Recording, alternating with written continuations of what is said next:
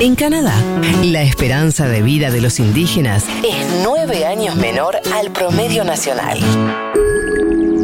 Delicias del primer mundo. Panorama Internacional.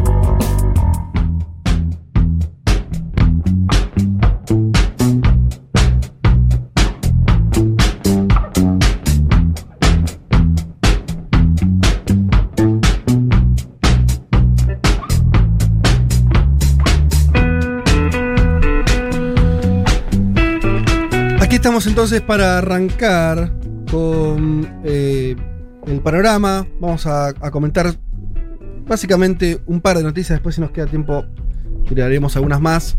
Eh, les decía que esta semana se habló muchísimo del escándalo Pegasus. Eh, básicamente, a ver, ¿qué es lo que pasó? Una empresa de tecnología de origen israelí que se llama NSO Group, NSO Group, desarrolló un software que tiene la capacidad de espiar teléfonos en forma remota. ¿sí? Eh, el- Pe- Pegasus, eh, saben que es el, el nombre del caballo alado de la mitología Claro, por griega. eso justo dijiste Pegasus y después hasta los unicornios y los jinetes y fue como, Sí, ¿no? total. Hay como una unicidad ahí. Hay toda una cosa de dioses. Eh, el caballo alado de, de- de los griegos, el caballo del dios de los dioses, de Zeus. Mm. Ahí va entonces Pegasus. ¿Qué es lo que se sabe?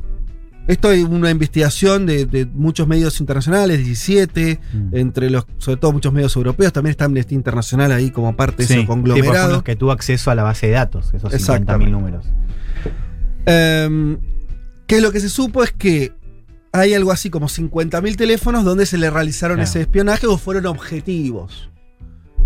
De- que potencialmente, o sea, que potencialmente podían haber sido espiados porque estaban en esa lista de clientes. Exactamente.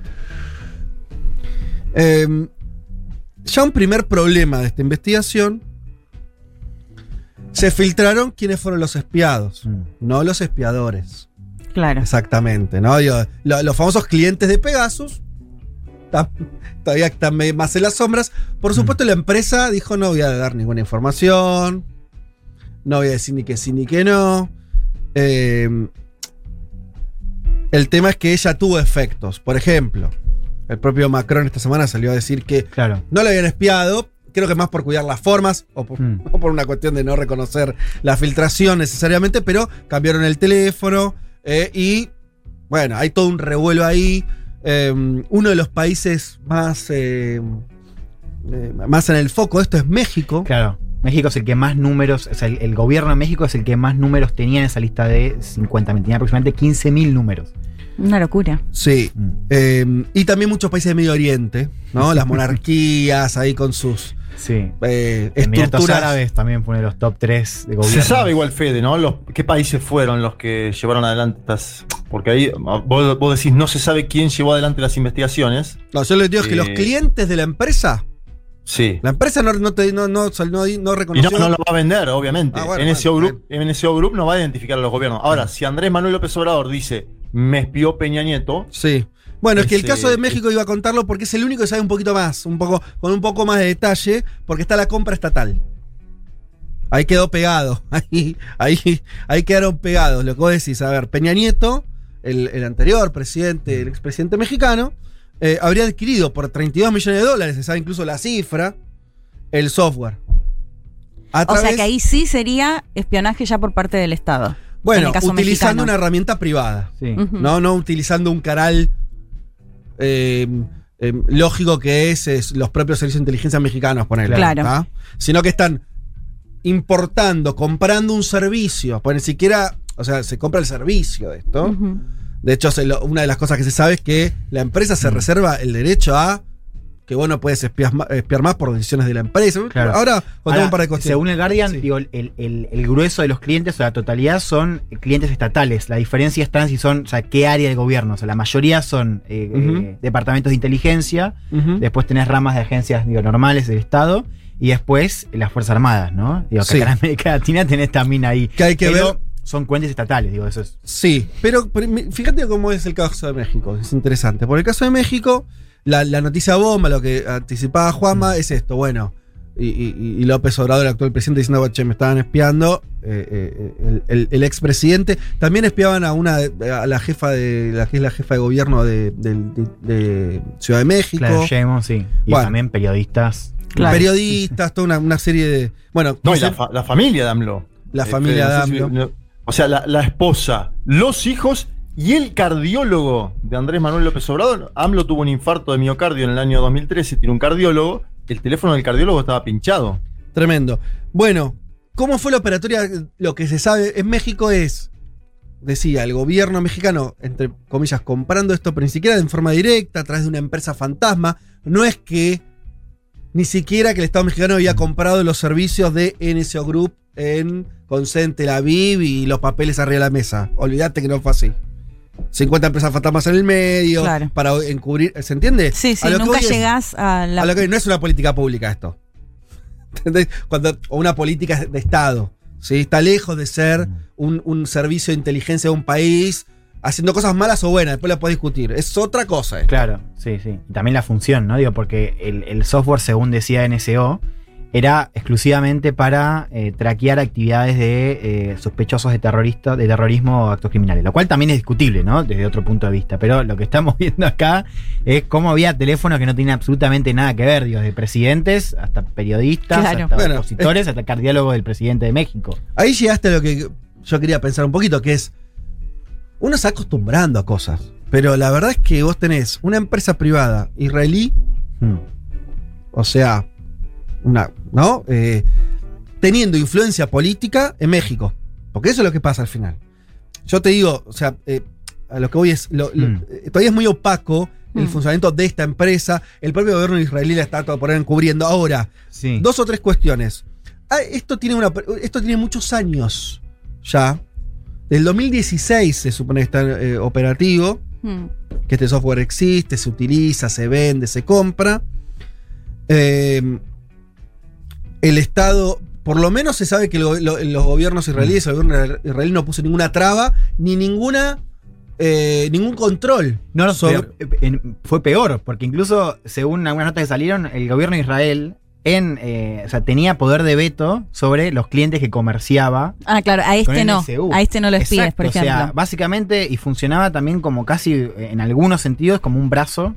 digamos, En el peor de los una- casos, Claro, bueno, por más que sea un- un- una empresa todo, privada. pensamos en Medio Claro. Oriente, en zonas de influencia. de- Claro. de sí, de Israel hecho no lo habían espiado también hasta Khashoggi, el periodista saudita. Bueno, lo digo de otra Que manera. después es de otra asesinado. manera. Israel usó esto como herramienta diplomática.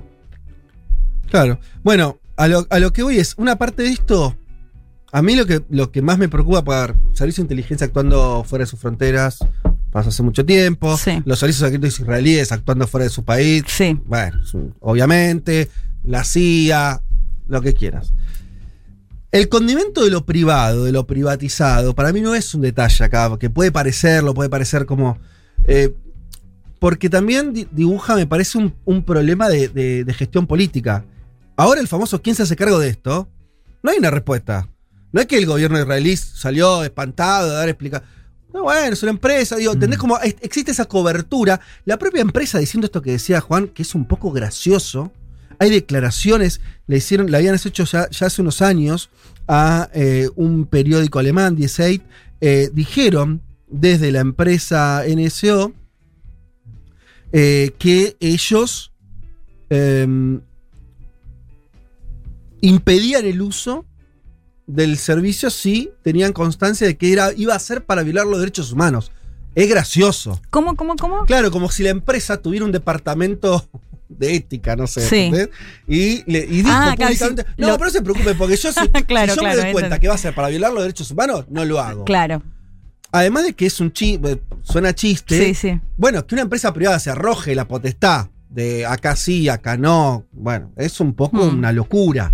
Eh, después lo que pasó, yo ahí me parece que empieza a parecerse Hmm. lo que ya conocimos en otros casos de espionaje. Para mí, lo- lo- si recordamos 2013-2014, cuando sale todo el, el gran espionaje a los líderes, ¿se acuerdan el caso más cercano geográficamente, lo de Dilma, Petrobras? Sí. Bueno, que incluso acá dijimos, si no, fue el, el inicio de lo que vino después con este, toda la, la- la investigación de, de Moro y demás. Bueno, em- empieza a ser algo que tenemos cierta costumbre. Para mí la cuestión de lo privatizado o esta cosa de una lógica que a veces escapa, es verdad que los clientes parecen ser gobiernos, pero no necesariamente. Quiero decir, no hay nada que impida a priori a esta empresa venderle software a un grupo paramilitar, un grupo de interés económico. ¿Por qué no se van? Acá hay un montón de empresarios invest- eh, supuestamente también que le picharon los teléfonos. O sea, tenés un montón de, eh, de cuestiones más que, que tienen que ver con Claro. disputas comerciales. Por Ah, es un so- descontrol. Puedo decir que, que, que- que pudo haber sido también privatizado, eh, contratado por agentes no estatales. Y por- o sea, NSO dice es todo 100% clientes Pero- estatales. Y yo te le pregunta, ¿por qué se, priva- se privaría en un mundo donde hay guerras comerciales por todo lado, intereses fuertes, eh, grandes empresas? Y estoy a leer una cosa. De hecho, eh, hace un tiempo Facebook entró en conflicto con este software. Y hay un detalle técnico acá que es que parece que este software funciona mejor con iOS que con Android. No sé si leyeron eso Claro, sí. eh, tiende a espiar más gente con iPhone. Que además en el mundo está establecido que las élites en general suelen usar más iPhone Sí. que bueno, una pavada, pero a lo que voy con esto entrando es que WhatsApp, una de las, una de las formas de ingresar para, para el espiar es a través de WhatsApp. Eso es de lo poquito que pude saber de cómo funciona esto. WhatsApp es, pertenece a Facebook, ¿sí? ahí tenés un, este, un choque de intereses. Pero al mismo tiempo, y esto todavía no, es algo que este, se está comentando, que em, Facebook habría querido contratar a esta empresa para usarlo en términos comerciales en espionaje, lo cual también tiene lógica. Quiere decir, si vos podés usar una herramienta de software fuerte, que básicamente lo que hace es, a mi teléfono, yo puedo... Hoy el teléfono de cada uno es una extensión de sus emociones, de sus Todo. de su, bueno, de su trabajo, todo. No es el teléfono, no tiene nada que ver con, eh, eh, no sé, la Stasi, ¿no? La década del 60 que te espiaba un teléfono. Claro, lo, En- lo que, lo que decías. Acá todo, porque estás buscando es hasta lo que querés comprar, cómo te sentís que le contás a alguien. Absolutamente todo. Sí, imaginémonos teléfonos de personas importantes que están decidiendo un montón de cosas. Sí. No, no el tuyo o el mío. sí, sí, que hablamos con un amigo. ¿no? Pero entonces, eh, eh, también hasta suena lógico el reverso de esto, que es que incluso una empresa como Facebook estuviera tentada a utilizar esto- un servicio como este. A lo que voy con esto es, me parece que el- sobre todo el no control estatal, o que, se- o que no sean los estados de último los que cometen Claro. hasta los delitos, me parece que es una frontera Claro, que yo- es, es verdad lo de eso de la falta de control. Yo creo que también lo que estamos viendo es también un poco lo contrario, que es, en realidad, digo, esto se hizo con supervisación de, de Israel, digo, en el sentido de, por ejemplo, para exportar las licencias a cada una de estos en contratos, como se- en Israel se computa como em, material de, como armamento, esto tenía que ser aprobado por el Ministerio de Defensa. O sea, todo lo que pasó acá fue aprobado por el Ministerio de Defensa de Israel. Vamos a ver cuánto reconoce el gobierno de Israel esa situación. Ojalá. Vamos a ver cuánto. Claro, pero pasó, a eso voy, digo. Sí, sí, está bien. Tampoco sabemos si son todas las ventas. ¿Por qué? Porque lo dice quién. Para, La y, empresa. y- y por otro lado, no sé, quizás es mucha peli, pero también cómo juega la extorsión ahí, ¿no? Digo, bueno, sí, dale, denuncia Mm. o avanzá con la denuncia, pero yo tengo todos tus. tu- tengo tu información, digo. No sé, puede generar ahí algo o no. O, Y o bueno. estoy viendo mucha película de espionaje. No, no, a mí me parece que la cuestión, por eso hay como una cosa vieja, que es la cuestión del espionaje, que tiene mucho tiempo, ahora con más tecnología es todo, Claro. es, es- es todo po- muy potenciado esto. Pero es algo que viene de Snowden, viene de. no, viene ya, estamos un tiempo con esto. Y otra cosa es. Si, so- si los estados tienen la manija de esto, no. Yo me hago la pregunta, no lo tengo la respuesta tan clara, no, Mm. no sé. Me, me parece que hay indicios de que hay. Y si lo unimos al poder que van teniendo algunas empresas de tecnología, que sabemos que escapan a los poderes del Estado. Sí. O sea, Zuckerberg se le para de manos a lo- al, al gobierno de Estados Unidos. No es que. Después veremos quién gana. Pero el intento lo hace el tipo, ¿no es cierto? Decir, vos la regla no me la fijás a mí. En términos de libertad de expresión, en términos de que es. Bueno, debate que estuvimos viendo hace poco. Mm. Eh, Google lo qué, mismo. ¿Eh? Y Lo de los estados igual es, eh, lo de- es, es frondoso lo de los estados. Digo, menciono un caso particular. 2018, el príncipe heredero saudita Mohammed bin Salman, aquel que, eh, bueno, le dio la mano a, Sí. a Vladimir Putin en el G20, Ajá. le, ese tipo lo hackeó a Jeff Bezos, la persona más importante de este planeta, 2018, a Sí. través de WhatsApp, con este mismo sistema, ¿no? Aparentemente de acuerdo a lo que conocemos. Y después lo otro que me parece, a ver si están de acuerdo, Mm. hay una debilidad grande de Europa en todo este escenario. Debilidad grande, digo. Primero que nunca se conocen filtraciones a grandes políticos y líderes en los Estados Unidos de América, jamás. Pero digo, Europa ya viene del espionaje que tuvo Angela Merkel de parte de la NSA y ahora el segundo jefe de Estado más importante de la Unión Europea, Emmanuel Macron, también espiado. Me parece que ahí hay un elemento para analizar en términos geopolíticos también, ¿no? De qué pasa con Europa y este tipo de cuestiones. 14 ministros de Macron también espiados, es decir, todo su gabinete, buena parte de su gabinete. Eh, hay, hay ahí algo interesante como para pensarlo, ¿no? ¿Qué sucede con Europa y con el espionaje en este momento histórico? También fueron investigados el director de la OMS, Tedros Adhanom, Charles Mitchell, que es el presidente del Consejo Europeo, y dos personas cercanas a, a Jamal Khashoggi, ustedes lo mencionaban, que es el periodista asesinado en el consulado de Arabia Saudita en Estambul. Me parece que es Hmm. de muy, de muy grandes dimensiones el escándalo para lo que se habló, ¿eh? Al menos en nuestro país. Se Va- habló poco, me parece. Se sabe muy No poco también. Quiero decir, veremos cuánto se sabe. Efectivamente, estamos a- eh, volvamos a decir, es una lista Mm. de objetivos. Eh, ¿Qué espiaron? ¿Qué no? Hmm. El, Claro. el rol de del Estado de Israel.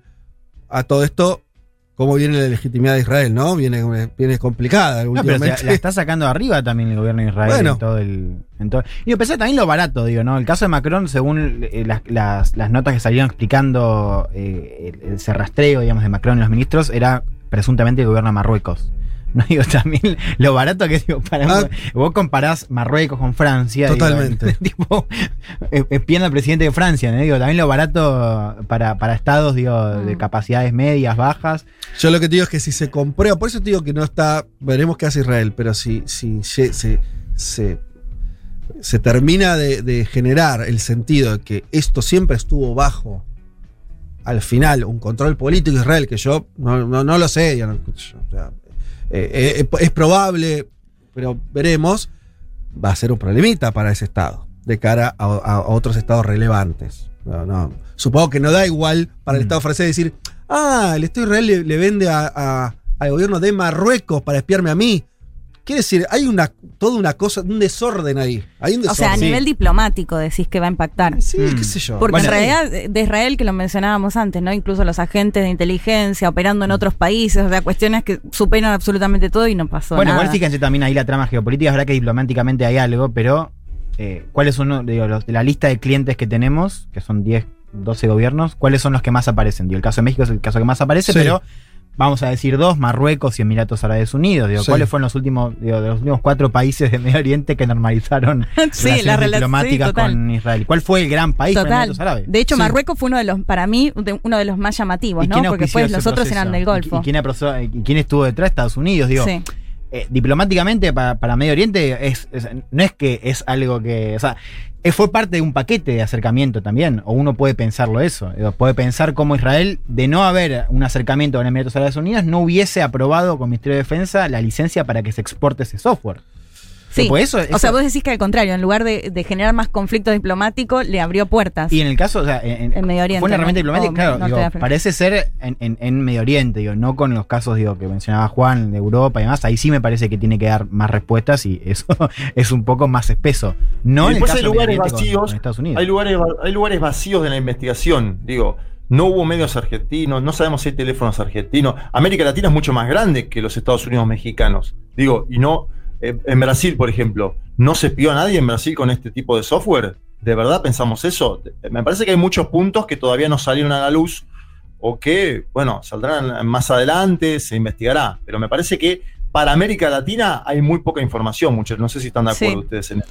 Em, veremos, yo me quedo por ahora con, con- con este interrogante y me quedo también con algo que, que alguien catalogó así como que estamos viviendo un momento de em, lejano oeste, ¿sí? el sentido de un, medio un vale todo, ¿no? En, en este sentido, en el uso de las nuevas tecnologías, el vínculo de las nuevas tecnologías con los servicios de inteligencia, con los estados, en lugar de las empresas privadas. Suena que eso no está ordenado, chicos. O sea, suena que eso, por lo menos las reglas de eso. Cuando digo reglas, no son, no, es- no- no hablo de justicia, puede haber reglas que eh, establezcan la Claro, desigualdad, Claro. pero son reglas. Acá Mm. pareciera que hay un terreno todavía recontra pantanoso. Quiero avanzar para no quedarme solamente hablando de esto. Eh, vayamos a, algo que todo el mundo vio, que tiene que ver con los famosos viajes eh, entre comillas, espaciales. Estamos hablando, eh, decíamos en la apertura, Jeff Bezos, el dueño de Amazon, la persona más rica del mundo.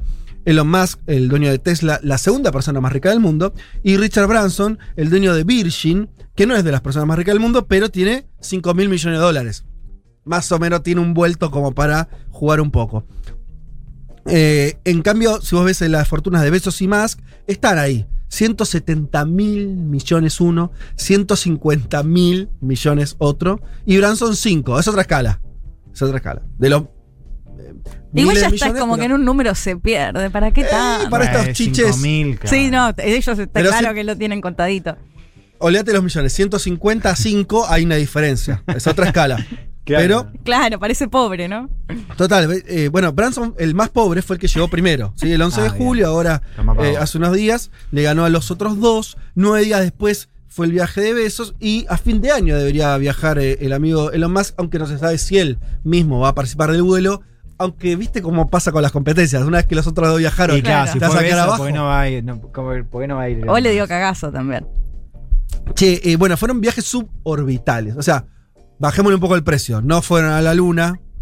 No salieron de la órbita de la Tierra. Por supuesto, ni siquiera llegaron eh, a superar los 100 kilómetros O de- sea, desde la Tierra. Ven la, tierra, digo, ven la Tierra desde arriba, digamos. Ven la Tierra desde, desde arriba. Va, no es importa mucho- desde arriba, o sea, pero digo, de afuera, de afuera, no de arriba. ¿Cómo los 100 kilómetros? Porque digo de la- 100 Ay, kilómetros de, de- de distancia, sí. Sí. Es mucho igual para Por arriba. eso 100 kilómetros. duraron Sí, 11 para- minutos. Bueno, Por eso son viajes muy 11 cortos, Claro. eso, eso, Juanma. Son viajes, son El- microviajes, ¿sí? Suben Exacto. y bajan. ¿Por qué? Porque no sé, porque a diferencia de un satélite que está muchísimo más arriba, los satélites están mucho más arriba, en otra escala, ¿sí? Eh, a cientos o miles de kilómetros. Este está, eh, ahí ya flotan, lo estoy explicando como alguien que no sabe de física, como es mi caso, ni de astronomía, pero pueden orbitar tranquilamente eh, el- los satélites hacia alrededor de la Tierra. Bueno, esto no, esto tiene fuerza para subir, Claro. ves, ves dos, tres minutos cómo está la cosa y ya empieza a bajar por el propio peso de la gravedad que los vuelve a chupar. Es como un mirador espacial. O sea, ¿cuál es el chiste? Pues, y o sea, mira, miras la Tierra y, claro, perdés- tío- y, y- y la sensación de gravedad la perdés durante unos minutos. Sí. Ah, ok. No porque estés exactamente en el espacio. Funciona la gravedad, pero no, no te sé decir por cómo es Y- el vuelo. Hay un momento donde hay sensación de ingravidez, que es lo, lo lindo, la, la idea que está flotando. Sí. Y se sabe cuánto De hecho, están las imágenes flotando del más pobre. Sí, ¿no? claro. ¿Se sabe cuánto cuesta la, la joda esta de ir a por esos 11 minutos? Es- el costo es difícil de calcular porque pensá que estas empresas hace años que Claro. vienen gastando un montón de Eso, plata en tiempo. esto. Vienen como desde hace 10, 15 años Sí, preparando. de hecho este cada uno fabricó su empresa particular como su subsidiaria para Hacer estas cosas. hacer estas cosas. Ok. Eh, Entiendo que habría una tarifa que, que estarían poniendo a consideración, porque esto ellos Eh, lo decir el implementar ticket. a futuro. claro, el ticket, claro, claro. Ahí, ahí, Entiendo, aguantá. que, entiendo que el ticket era 600 mil dólares, ¿no? Más o menos. Sí, Eh, ahora algunos pa- hay alguno que pagó eh, uno de uno de esos había pagado eh, algo así, un poquito menos de medio palo. Se No hay- no hay- supone, Ahora 12.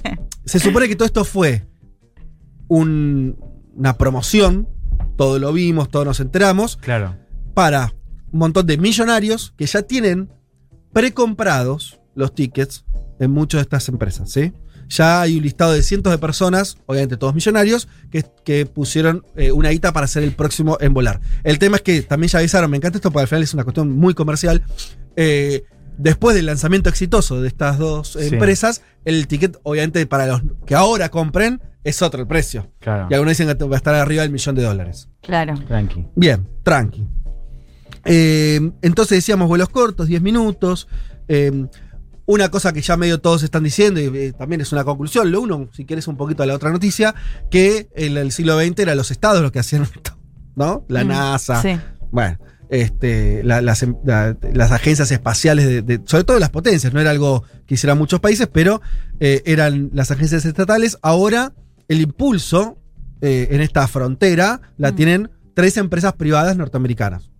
No quiere decir que los estados no estén haciendo cuestiones espaciales, pero este desarrollo, esta cosa más, que tiene algo de la llegada a la luna, ¿no? Esa cosa medio pochoclera, Sí. Mm. lo que vimos. Porque si vos decís, bueno, esto sirve para algo, no. No, bueno, de hecho, Besos que lo hizo el mismo día, ¿no? El 20 de julio. Con esta cuestión simbólica de la fecha en la que llegaron a la luna. Totalmente, por eso, tiene esa cosa muy de, eh, cinematográfica, televisiva para, para el gran público, medio circense, bien. Eh, eh, ahí se hizo en las empresas, hace mucho tiempo que no vemos a los estados haciendo algo para la gente. ¿Se entiende lo que estoy queriendo decir? Sí, Como, sí, sí. como e- ese tipo de logros de la humanidad. La- la- las Sí, de competencia, ¿no? Guerra Fría y toda la cuestión del Total. espacio. Sí. Las ¿Vieron agencias el están- momento en que bajó besos ustedes? El No. momento en que él baja, ¿no lo vieron? Porque baja y tomaron champagne en el Sí, desierto, sí. unos sombreros de cowboys. Sí. O sea, todo el 2021 en Estados Unidos es un clip de Jamiroquai. Desde que iniciaron eh, la toma del Capitolio en enero hasta esto. La- véanlo, vean cuando baja Jeff Bezos, porque es una muestra también del poderío que tiene a nivel de lo banana que fue. Bueno, eh, creo que tenemos el momento de escuchar el famoso audio de Jeff Bezos, que para mí es uno de los audios políticos más importantes de estos años. Para mí va a quedar guardada en nuestra memoria durante mucho tiempo. Estas breves palabras del dueño de Amazon, que una vez, con la adrenalina del viaje, de sentirse el más capito del mundo, tuvo la honestidad brutal de decir esto. And then I also I want to thank uh, every Amazon employee and every Amazon customer because you guys paid for all of this. So seriously, for every Amazon customer out there and every Amazon employee, thank you from the bottom of my heart very much. Bueno, ahí decía básicamente, ¿qué me llama la atención o, o qué me parece brutal de esto? Obviamente, decir, eh, gracias a los empleados de Amazon y a los clientes de Amazon, ustedes pagaron por esto. Las risas completan la idea. Sí, total. ¿eh? Porque, ¿cómo te das cuenta que estás diciendo, algo- estás gastando a alguien? Es cuando el, eh, el resto entiende el mensaje. Y esto, los. Y no estamos hablando de nosotros. Los que los, los amiguitos que estaban ahí se cagaron de risa diciendo, ah, los estás delirando, sos. Sí, pero, pero pijudo". para mí él lo hace sin registrar, justamente, Bueno, ¿no? No, no sé. A mí ya no me importa la psicología de beso, porque por ahí es lo que dice. No, pero me, Juanma. me parece que justamente es la estrategia, no registrar que, que justamente es real que se lo pagaron sus empleados, ¿no? Que después Pero salen a decir, bueno, nos pagan Estrategia poco. no registrar, no entiendo. Claro, eh, que, que su estrategia me refiero a que actúa de esa forma, ¿no? Fingir de, demencia. de no registrar. Bezos finge demencia como manera para seguir actuando como actúa y sin. No, como que tiene completamente naturalizado, que está Ah, bien sí. que los empleados cobren dos mangos y son los que finalmente le terminan pagando este viaje. Totalmente. Pero más allá de lo que quiera Besos o no con esto, es lo que hizo. Lo dijo, Sí, la sí. gente se rió, el hecho político quedó. O sea, todo el mundo habló de esto. La política norte- norteamericana, vos al, al minuto tenías un montón de gente expresándose muy incómoda con esto que dijo Besos. Eh, que se completa, está bien lo de Juanma, lo, de- lo del champagne, o sea, hay una imagen, ¿no? De, de, de Roche, Muy yo qué sé, muy menemista. Pero después acá No, está el pero defendamos asunto. a Carlos. Carlos al lado de esto era un tipo austero, era el Pepe Mujica, muchacho. Pero el punto acá es que, eh, además, la cuestión de los trabajadores de Amazon, obviamente que está hace rato en el centro de la escena. lo- creo que algunas lo contamos Sí. acá, la Sí, cuestión sí. de la- si, si se pueden desindicalizar Claro. o no. La Sí. empresa presionó, hizo, puso un montón de recursos para eh, quebrar los intentos de sindicalización con éxito. Y con un Biden apoyando que se sindicalicen, ¿no? Exacto. O sea, toda una disputa ahí muy importante. Mm. Y el tipo baja y dice eso. No es que baja y no dice nada, no es que baja y dice, bueno, esto fue para Es un mí, gran día, pero claro. va a ser para todos el maní. ¿No? Él se separa y lo- dice, Si los, si los quiso hacer parte es un cínico. Y si se los está burlando como parece, es un hijo de puta. claro, yo, yo insisto en que no me importa mucho, la, además no lo conozco, no sé qué, Claro. cómo es el tipo, pero lo que dijo lo dijo, O, ¿viste? o quizás pensó que no lo estaban grabando, no sé cómo fue. No, no, se lo dijo frente a las cámaras y todo. Eh, este, ¿cómo es? Y tenemos una partecita, es medio largo, pero vamos a escuchar es una partecita de eh, una de las respuestas. Esta me interesa particularmente porque estamos hablando del líder sindical del área eh, donde está Amazon, que son los trabajadores vinculados a eh, los almacenes, la, este, la producción de alimentos y demás. absolutely outrageous, obscene for Jeff Bezos to talk about his workers paying for his flight. He could have done a lot more for humanity if instead he paid his workers fairly and spent the money that was necessary to protect their health and safety and their lives. Bueno, ahí sigue, básicamente ahí, eh, no, no trajo palabra por palabra, pero bueno, un poco lo que estamos haciendo nosotros, ¿no? Este, señalando también las condiciones este, laborales de los trabajadores de, de- Amazon, de la. Bueno, en, en fin. Eh, ¿Qué es lo que me interesaba pensar? Ahora tratamos de, de tomarnos un minutito y, y pensarlo más, eh, más a gran escala. A mí me interesa la imagen de los millonarios escapándose del mundo. Es fuerte eso, ¿no? No es uno, no son dos, ya van tres. Tres multimillonarios que deciden agarrar su guita y ponerla en un proyecto que les lleva años. Es decir, quiero salir de la idea del capricho acá. Hacer al revés. No pensemos que es un capricho, pensemos que es algo más serio. Porque nadie invierte tanta plata de tu propio capital. Es con la de ellos, para decirlo, ¿no? Claro. en No creemos liberales. en la historia. Ay, siempre quise hacer esto desde niño. Bueno, esa puede ser una parte, pero nadie Claro. invierte miles de millones de dólares por, Por un año. para cumplir claro, un sueño de Durante niño. años, pues esto le salió mal al principio, Sí, hicieron sí, sí. 25 naves distintas, bueno, ahora les empieza a salir bien. Eh, algo más tiene que haber. Lo que hay en términos concretos es que los tipos construyeron una nave que permite mirar el mundo desde arriba. Eh, a mí me gusta mucho un libro, se los recomiendo, de Bruno eh, Latour, que es un filósofo francés. Es un libro un poco complejo, pero que tiene unas ideas interesantes. Habla mucho de la cuestión ambiental, de pensar la tierra, yo qué sé. Y hay una cosa que me parece muy maravillosa, eh, una idea que está ahí, que es la idea que desde que Galileo miró la luna, con, con el- la- los, los primeros lentes, eh, empezó toda una carrera, ¿no? Eh, que eh, con la llegada de la luna tiene como un punto final. Que es esta idea de el futuro ya no está en la Tierra, ¿no? Tenemos que. Tiene que haber vida en otros planetas. Tenemos esta idea muy modernista en su momento de colonicemos el espacio, vayamos Mm. hacia ahí, el futuro está allá. Que con la llegada del hombre a la luna un poco cierra ese ciclo. Y las imágenes que tenemos ahora de crisis climática es esto está, estamos mal, ¿no? Esto se está terminando. O sea, explota el planeta, vemos a dónde vamos. en, en- en- en la cabeza de, de este, no en la cabeza, en este como proyecto, ¿no? De Occidente, de la modernidad, de muchos, muchísimos años, por eso el, eh, eh, la altura empieza con Galileo, es esta idea de, bueno, la Tierra es casi un lugar pasajero, ¿no? De momento vamos a llegar a otro lugar. Eh, la idea de- del hombre y la luna tenía, en ese momento se decía que el próximo paso iba a ser una colonia y yo qué sé. Lantour habla de otro, este, de, un- experimento, que no traje el nombre de la, de la persona, que llega a la conclusión científica de que Marte es inhabitable. ¿Por qué? Porque no tiene atmósfera. Y ahí medio que la idea de que la Tierra es un lugar muy especial y que el proyecto de que los humanos puedan colonizar otras tierras es, no existe. Claro. Lo más cerca que fu- fuiste a la Luna, no volviste más, no pudiste poner ninguna base permanente, ni que hablar de cosas más lejanas. ¿sí? Digo, la idea del sueño de escapar de la Tierra se volvió una, una cuestión eh, fantasiosa. Pero la crisis ambiental te vuelve a poner el problema todavía más, porque te dice, che, y ojo que eh, seguiste haciendo mierda el- tu única casa, y ahora te estás en una encrucijada Mm. muy, cada, cada- cada vez más con la, la sensación incluso de la irreversibilidad. Eh, y a mí me parece bastante loco y bastante interesante de pensar que la elite que tenemos mundial, económica, yo qué sé, vuelque recursos en esto, Sí. Que incluso en el caso de Besos hasta está esta idea de las colonias, no sé si lo escucharon, el ma- sigue insistiendo con Marte, como si eso fuera una opción para la humanidad, o para una parte, o, ¿sí? Siempre hay que pensar a, lo- a los tipos de la elite como los tipos que piensan también el mundo que va a venir. Esto es una, una- una de sus características, ¿no? De Sí. ser elite.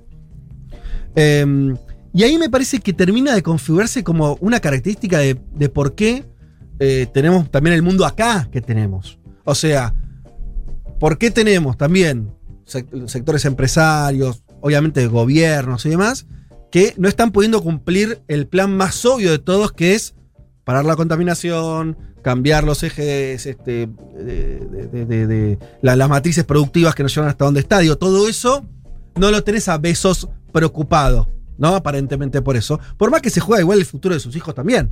Lo ves preocupado en construir una nave para ver si se puede ir más lejos. Y ahí hay visualmente una cosa muy loca que es, me separo de la humanidad, mi destino, el destino de los multimillonarios no tiene nada que ver con lo que nos pasa acá. Que si crees es una idea que no está nueva. Yo pensaba, ¿no? Como el otro ejemplo, el famoso ejemplo que uno tiene en la cabeza del empresario típico del capitalismo, que es Henry Ford, ¿no? Que pensaba que sus trabajadores tenían que ganar lo suficiente, no para ser como él, para comprar los autos a él. Hay una funcionalidad ahí. Hmm. Acá, Beso le dijo a a sus laburantes, gracias por pagarme esto, pero no están en ningún plan los laburantes de Amazon. No están incorporados en ningún futuro en la cabeza de, Beso, ¿me entendés? Están afuera. Son gracias, ¿no? Como una, casi como un agradecimiento a quien. eh, gracias por hacerme la segunda. Chau. Y eso yo lo tomaría como una cosa bastante seria, o sea, como una declaración de principios característica que la puedes, la puedes unir a, a cuestiones mucho más estructurales, lo puedes unir con el libro de Piketty de que habla que por primera vez tenés una clase, eh, ¿no? Que también eh, se, cada vez se desentiende, hay un nivel de desigualdad tan alto que los destinos ya no... ni- ni- ningún tipo eh, multimillonario del mundo está pensando su destino atado a el destino de las mayorías. Está roto eso, está roto. Para mí, este, tiene algo de metáfora lo que estoy diciendo, eh, pero no, creo no estar cayendo en una sobreinterpretación. Es muy gráfico, ¿no? Tenés tres tipos yéndose a la mierda en cohetes privados. Eh, su, su esquema, incluso su esquema de negocios público es para otros millonarios. Hmm. Esto está claro, no están pensando en que en 10 años esto Pero- va a ser como Claro, tomarse pero un a priori digo, quizás en unos cuantos años más sí apuntan a eso. No cualquiera, obviamente siempre van a ser caros, pero digo, quizás sí en un futuro no muy lejano apunta a eso. Bueno, mm, Yo qué tengo, sé yo. yo tengo una lectura ahí, que es la siguiente, que fue muy igualadora la pandemia, nos lo decía un poco Inigo cuando lo entrevistamos, ¿no? En esto del sentido de que cualquiera podía enfermarse, cualquiera podía caer, fue igualadora en ese aspecto, ¿no? Es Sí. decir, el, el más pobre y el que tenía más dinero podía terminar internado en una unidad de terapia intensiva cuatro, cinco, seis, dos semanas. Y me parece que hay una parte de la élite mundial que dice, yo no quiero que se me iguale con el otro 99% de la población mundial, que, va en un punto por lo que, con lo que decía Fede, ¿no? Entonces dice, bueno, vamos a lanzar esta, esta experiencia eh, que es por fuera de lo que la humanidad vive día a día y vamos a hacer la nuestra. Me parece que hay algo desigualador en lo que hace Besos, en lo que hace este, este otro señor, el de Barba Candado, todos estos impresentables, porque es lo que son, algo desigualador de las experiencias del normal. Y en eso está la mojada de oreja a los trabajadores, que vivieron la pandemia y que la siguen viviendo, ¿no? Que tienen que ir a laburar con barbijo todos los días, que están 12 horas, que por ahí no van al baño, que no están sindicalizados. Me parece que hay todo un mensaje civilizatorio. Está bien lo que dice Fede, yo Eh. Juanma, es que, es que es muy fuerte la imagen. Eh, eh, está bien lo que marcás, porque estamos en un año muy especial. ¿No? ¿Cuántos nor- norteamericanos se murieron? 500.000. O sea, estamos en un año muy especial. Sí. Eh, esos tipos son los que después generan sentido. ¿No? Eh, son los que generan sentido, los, los que generan la idea aspiracional. Hmm. Bueno, incluso la que decías vos, Leti, bueno, tal vez en unos años todos podamos hacer un poco esto. O sea, ¿por qué? Porque tienen ese poder.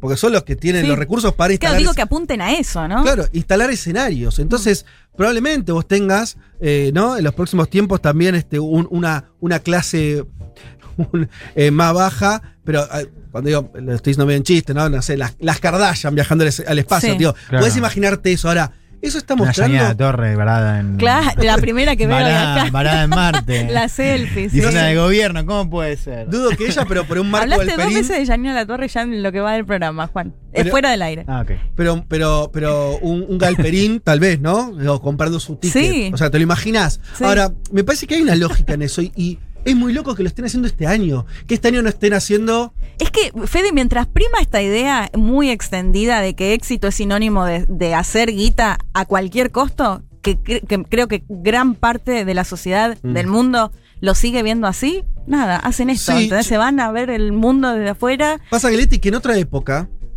Por eso te puede ser el, el caso de Henry Ford u otros. Sí, Había algún tipo de vínculo entre la idea de éxito de ese empresario sí, sí, sí. y, sus, y las sociedades. No lo estoy romantizando en el sentido de que eran buenos no, que no, querían. te entiendo. pero había al- algo los unía. Hmm. Ahora no parece haber, parece ese hilo es como algo que se desprendió, ¿no? Con el cohete, ¡pum! Ya está, los destinos son completamente distintos, nada me ata. Y es que en términos económicos te diría que hasta tienen razón, porque Besos ah, logró construir un imperio en base. Ustedes vieron las imágenes lo- de lo que son el trabajo, los depósitos de Amazon. Es un trabajo más parecido a la revolución industrial que al siglo XXI. O sea, gente que no puede ir a, a hacer pis, eh, la el control de los tiempos. Es una Sí, cosa sí. medievalesca. Y él logró con ese formato ser millonario, no con otro. Quiero decir, no con el formato de Ford, no con el formato de Sí. salarios altos igual a mayor ganancia para mí. Lo logró con salarios bajos, hiperexplotación, igual me voy al, espacio.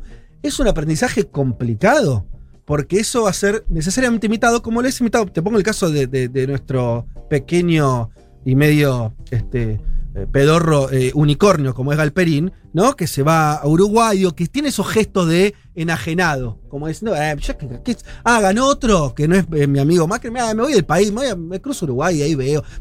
Hay una cosa ahí que, no sé cómo la vamos a manejar, eh, que es un poco preocupante. Porque, eh, porque generan sentido, me parece, ¿no? Generan sentido en un capitalismo que debería reformarse hacia otro lugar.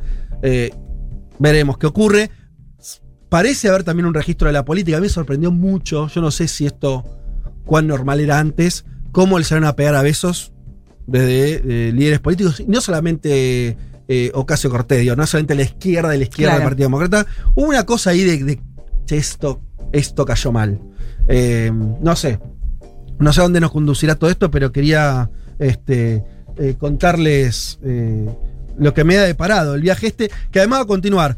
Entonces, terminamos con eso. Elon Musk se va este, al espacio a fin de año y es el que promete haber hecho las cosas mejor en términos tecnológicos. De todos estos que estamos hablando, el único que hizo autos electrónicos, digo, ¿no? Eh, hay Ah. todo un desarrollo tecnológico fuerte de, de Musk, que además subió, esto decía eh, Juanma, en la pandemia el tipo no, no calificaba en el top 10 de los más eh, millonarios y la pandemia lo colocó, este, subió algo así como... ¿Y se espera algún tipo de 300%. cambio respecto a los viajes? Va, imagino que sí, pero digo, ¿se sabe cuál va a ser, cuáles serían los cambios respecto a los viajes de. de Musk. de o sea, claro, el de más comparado con el de Besos y, y el pobre Branson? Por lo que vi, sin, sin saber detalles, es que quiere hacerlo más, este... Bueno, a- viajar más, decían más afuera. que Besos sí superó los 100 kilómetros, así que seguramente Musk va a llegar a los 110 o Seguro. 115, ¿no? Porque esta pelea ahí. es así. Sí, y hay una competencia también por quién lo va, bien va a lograr hacer un negocio de esto. ¿Quién más rápidamente Claro. lo va a convertir Claro. en algo mínimamente comercial? No porque Sí, dé en- rentabilidad ahora. No festejes tus 15, te pagamos un viaje para que vayas a ver el planeta desde arriba. Ay, bueno, ellos están allá y nosotros están acá adentro. Vázquez, Hillman, Martínez, Carga. Hasta las 3 de la tarde. Un mundo de sensaciones. Futurock.